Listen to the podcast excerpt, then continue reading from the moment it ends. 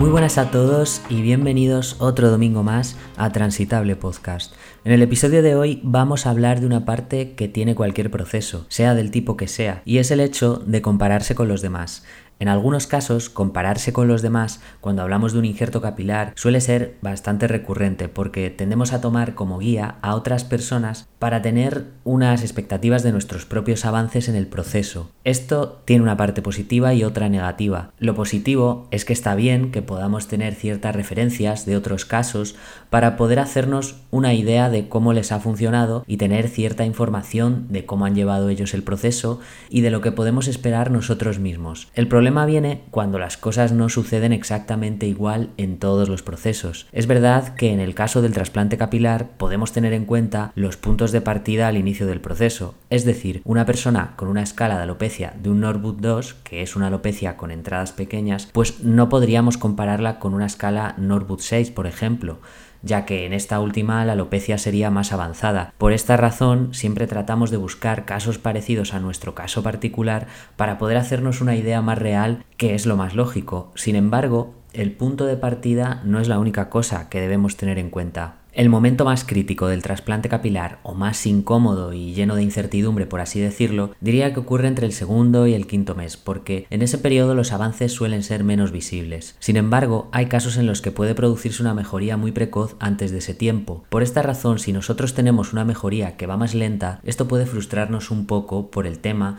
que os he dicho de compararnos, y es que quizás lo que debemos de cambiar es nuestro enfoque, y en lugar de comparar nuestro proceso con el de los demás, hacerlo en base a nuestra propia mejoría. Lo más objetivo para nosotros será tomarnos fotos semanalmente o mensualmente para ir viendo que efectivamente hay cambios, que aunque puede que no vaya todo lo rápido que desearíamos, esto nos ayuda a ser más objetivos con la realidad y lo que hace más factible eso es ver si hay mejoría respecto a nuestro inicio, no al inicio del vecino, que no es nuestro caso particular.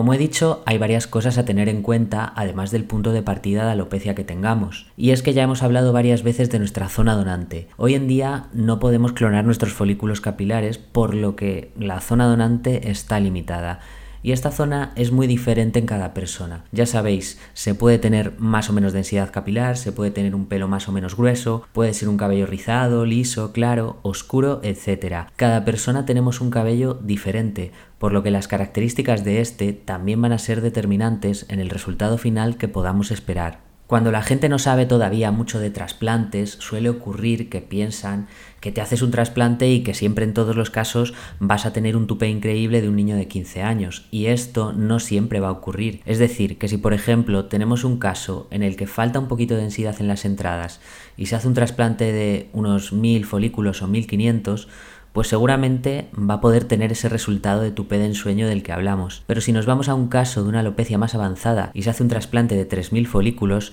puede que, a pesar de ser el doble de folículos, no llegue a ese mismo resultado e incluso, además, puede que la línea frontal haya que retrasarla un poco y hacer un diseño más conservador, porque de nada serviría poner pelo en toda la cabeza si el cuero cabelludo se sigue viendo, sería como tener una alopecia difusa. Por esto siempre es más importante concentrar los folículos en una zona y crear más densidad que dispersarlos mucho y dejar visible el cuero cabelludo. Ya sabéis, sería como esas plantas que son como una carita y de las que sale como un césped que parecen bolas con cuatro pelos.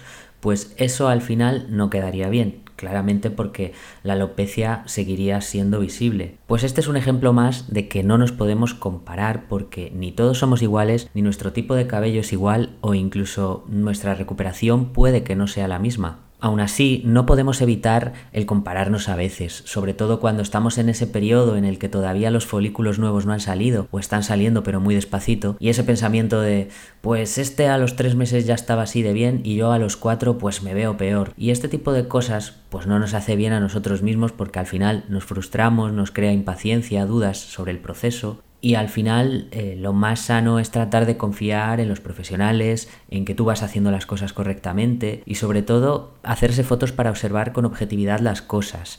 Y algo muy importante es pensar cómo estábamos antes y al final esa creo que va a ser la clave. Podemos hacernos la siguiente pregunta y es ¿he mejorado respecto a cómo estaba antes? Y es en eso en lo que nos tenemos que fijar.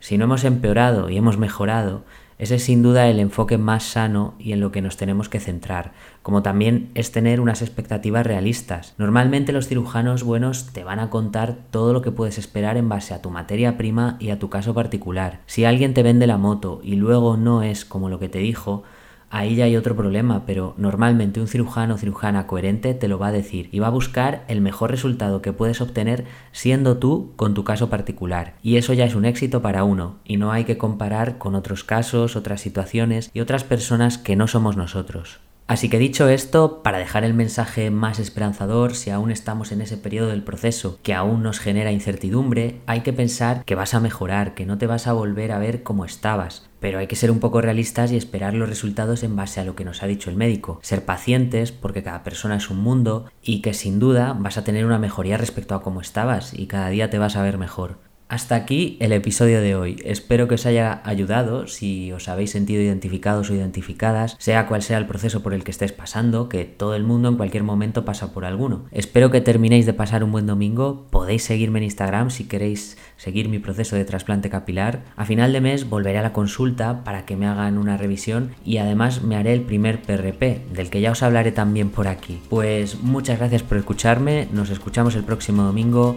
Un saludillo a todos y a todas. that.